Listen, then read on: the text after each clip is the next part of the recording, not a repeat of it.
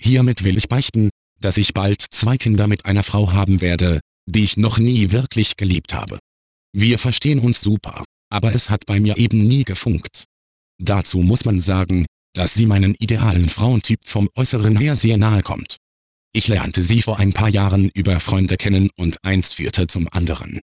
Wir beide stehen stabil im Leben und haben keine finanziellen Sorgen oder so, auch wenn wir natürlich nicht reich sind. Inzwischen haben wir einen kleinen Sohn, der unser Ein und alles ist. Ich sorge gern für die beiden und nehme meiner Partnerin viel ab. Jedenfalls leben wir glücklich zusammen, wir verstehen uns immer noch super und alles ist top. Außer, dass ich sie eben nicht liebe.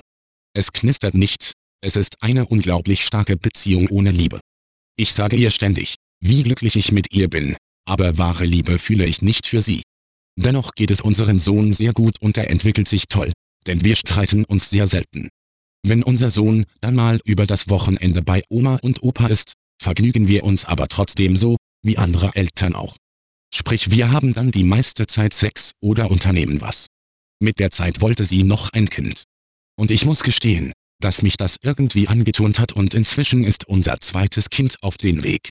Wir freuen uns sehr und auch alle Verwandten freuen sich für uns, denn wir sorgen gut für unsere Kinder, auch ohne romantische Liebe.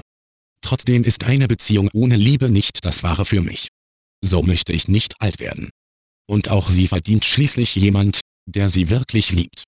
Und das nur, weil ich ihr körperlich nicht widerstehen kann und eine heile Familie möchte.